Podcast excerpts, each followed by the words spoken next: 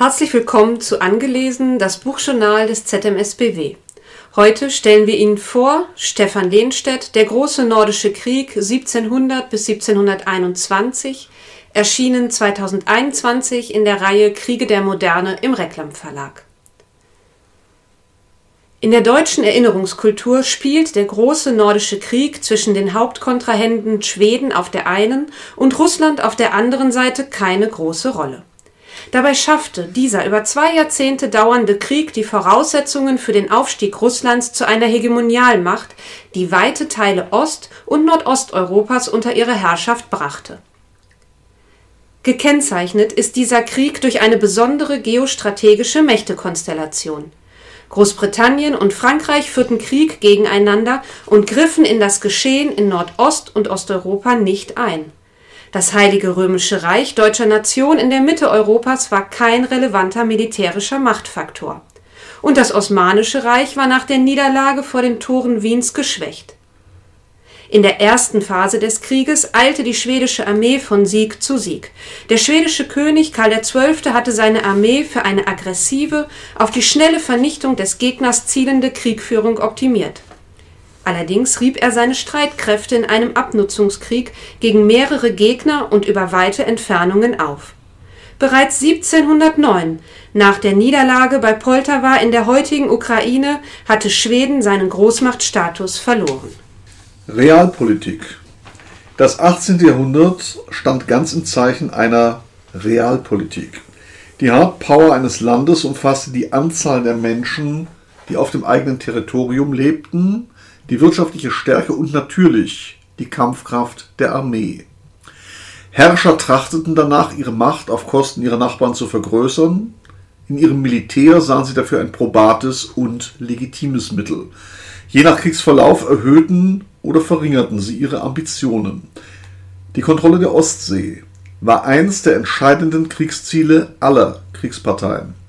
Aufgrund des zunehmenden Handels versprach die Seeherrschaft nicht nur hohe Zolleinnahmen, mit Schiffen konnten zudem Truppen schnell verlegt und damit das eigene Territorium ausgedehnt werden. Dänemark geriet schon früh in einen militärischen Konflikt mit Schweden, vor allem über die Zugänge zur Nordsee. Dabei zeigte sich schnell die militärische Überlegenheit der schwedischen Armee, weshalb die Territorien des Baltikums sowie Polens in den Fokus Karls XII. gerieten. Schließlich kämpfte dieser mit seiner Armee auch in den Weiten der heutigen Ukraine.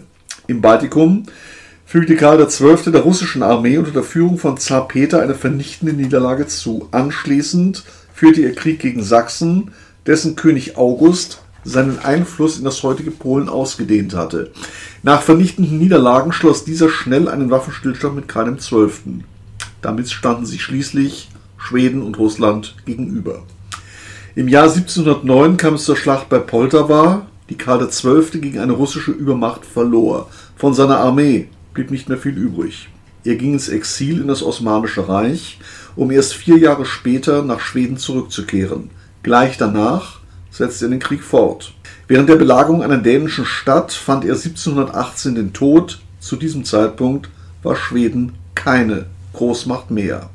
Anders verhielt es mit seinem Hauptkontrahenten. Unter Zar Peter, der später als Peter der Große in die Geschichtsbücher einging, wurde Russland die dominierende Hegemonialmacht in Nordost- und Osteuropa.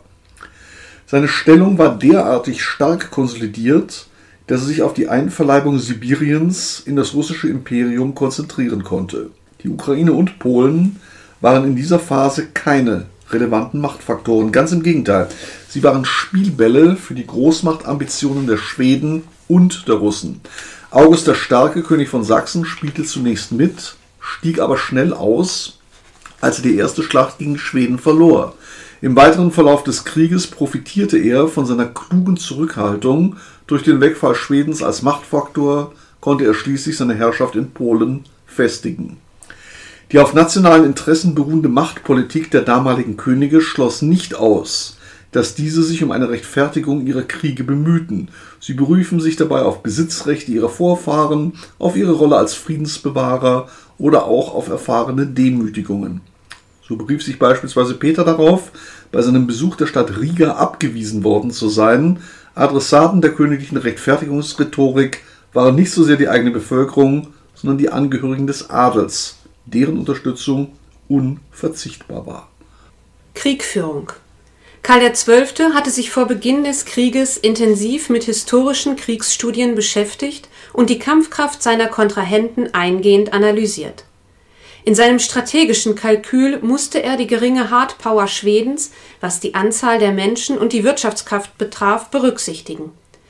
Die Schwäche seiner Kontrahenten sah er darin, dass sie dazu neigten, Gefechte und Schlachten zu vermeiden, um ihre kostspieligen Soldaten zu schonen. Daher entschied er sich für eine aggressive, auf die schnelle Vernichtung des Gegners zielende Kriegführung er optimierte Ausrüstung und Ausbildung seiner Armee. Tatsächlich waren seine Gegner von dieser Art der Kriegführung überrascht und verloren die meisten Gefechte und Schlachten trotz zahlenmäßiger Überlegenheit. Allerdings musste auch Karl XII. wegen seiner offensiven Kriegführung Verluste in Kauf nehmen.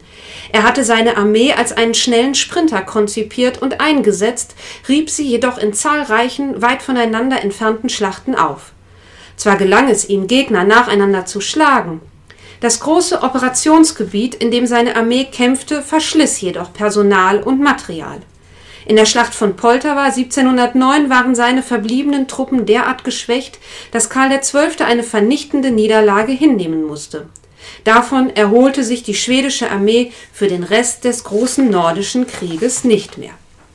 In den Weiten Osteuropas war eine funktionierende Logistik entscheidend für eine erfolgreiche Operationsführung.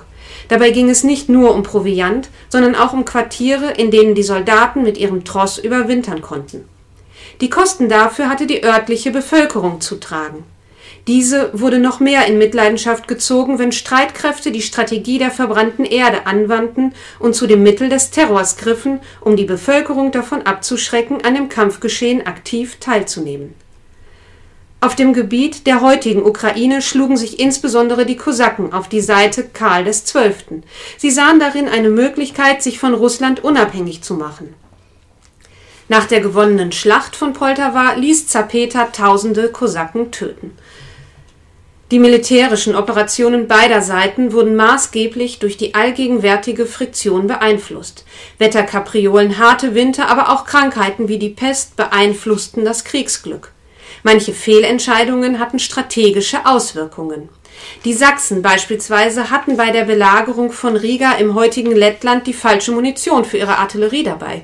Sie mussten unverrichteter Dinge wieder abziehen und ermöglichten damit den Schweden, das Baltikum zu erobern und anschließend den Krieg bis nach Sachsen auszudehnen ein Charakteristikum der Kriegführung der Schweden war das Feldherrentum von Karl XII. Er war permanent bei seinen Truppen im Felde und lebte seinen Soldaten die kriegerischen Tugenden für einen seine aggressive Kriegführung vor.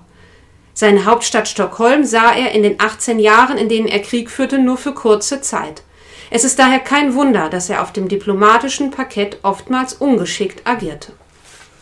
Was können wir aus der Geschichte des großen nordischen Krieges lernen. Oftmals beschränkt sich das Lernen aus der Geschichte auf die Erkenntnis, was man nicht machen sollte. Karl XII. bietet dafür reichlich Anschauungsmaterial. Er vernachlässigte die Politik bzw. Diplomatie, weshalb es ihm nicht gelang, den Frieden zu gewinnen. Möglichkeiten, gewonnene Schlachten in politische Erfolge umzumünzen, nutzte er nicht.